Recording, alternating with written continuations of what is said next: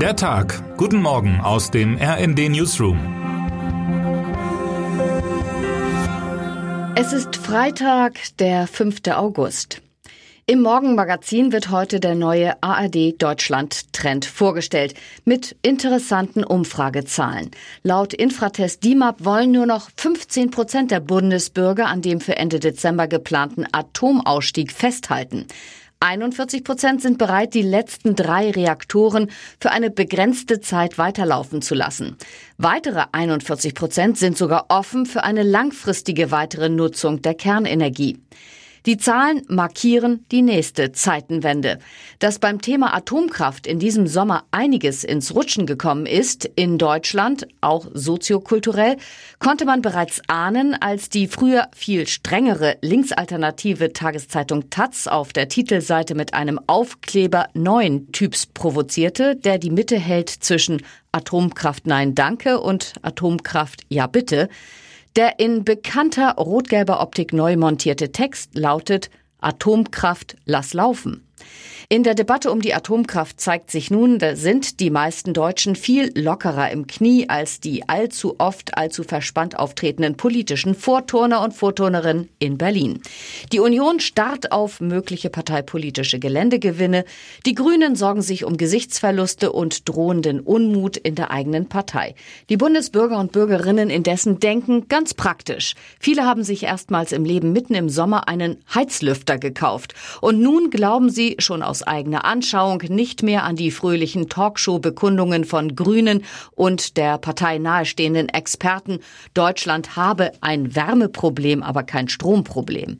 Die Wahrheit ist, wenn es in Deutschland an Wärme fehlt in diesem Winter, könnte der Strombedarf plötzlich steigen wie noch nie. Vor dieser krisenhaften Kulisse arbeiten dieser Tage die Chefs von CDU und CSU an ihrem Profil. Gestern besuchten Friedrich Merz und Markus Söder gemeinsam das Atomkraftwerk ISA 2 in Bayern und warnten vor dessen Stilllegung.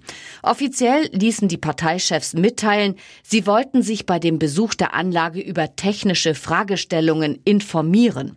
Informieren, schreibt Markus Decker in seinem heutigen Kommentar, könnten sich die beiden allerdings auch ohne Pressekonferenzkameras und Medienrummel.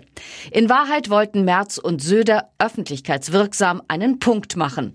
Doch auch jene, die wie Altumweltminister Jürgen Trittin über Propaganda schimpfen, müssen einräumen, Wer die Strategie der Union entlarvt, hat sie damit noch nicht durchkreuzt.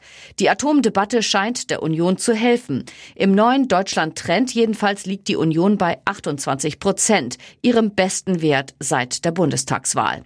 Auf Platz zwei folgen die Grünen mit 23 Prozent. Die SPD liegt bei 17 Prozent, ihrem schwächsten Wert seit mehr als einem Jahr. Eine Lösung im Streit um die Reaktorlaufzeiten muss jetzt Robert Habeck aus dem Hut zaubern, der grüne Bundeswirtschaftsminister und Vizekanzler. Am 21. August hört man in Berlin, will Habeck die Ergebnisse eines Stresstests vorstellen, mit dem der zu erwartende Strombedarf für den Winter 2022-23 derzeit noch einmal neu kalkuliert wird. Die politischen Konsequenzen aus dem Stresstest könnten auf nichts Geringeres hinauslaufen als eine Quadratur des Kreises. Auf so etwas ist Habeck ja inzwischen spezialisiert. Auch wenn es niemand laut sagt, zeichnet sich schon ab, dass zumindest ISA 2 wohl am Netz bleiben wird. Habeck könnte mit dem Ausdruck des Bedauerns darauf verweisen, dass in Söders Land zu wenig erneuerbare Energie zur Verfügung steht, als dass ein Abschalten dieses Reaktors zum 31. Dezember verantwortbar wäre. Hat Berlin nicht auch bei Corona einen Teil der Verantwortung elegant in Richtung Länder gelupft? Der Clou ist, damit wäre jedenfalls für Bayern eine Lösung gefunden, mit der sogar alle gut leben könnten. Termine des Tages. Der türkische Präsident Recep Tayyip Erdogan trifft heute seinen Amtskollegen Wladimir Putin im russischen Sochi am Schwarzen Meer. In Wien gehen heute die internationalen Gespräche über eine Rettung des Atomabkommens mit dem Iran weiter. Der Mullerstaat scheint im Schatten der übrigen Weltkrisen dem Bau einer Atombombe näher gekommen zu sein denn je.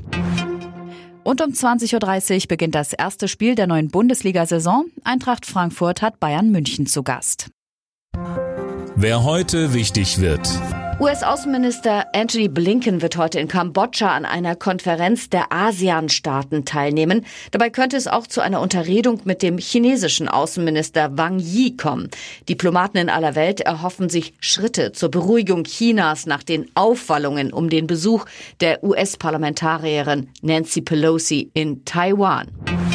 Und jetzt wünschen wir Ihnen einen guten Start in den Tag. Text Matthias Koch am Mikrofon, Gisa Weber und Christiane Hampe. Mit rnd.de, der Webseite des Redaktionsnetzwerks Deutschland, halten wir Sie durchgehend auf dem neuesten Stand. Alle Artikel aus diesem Newsletter finden Sie immer auf rnd.de slash der Tag.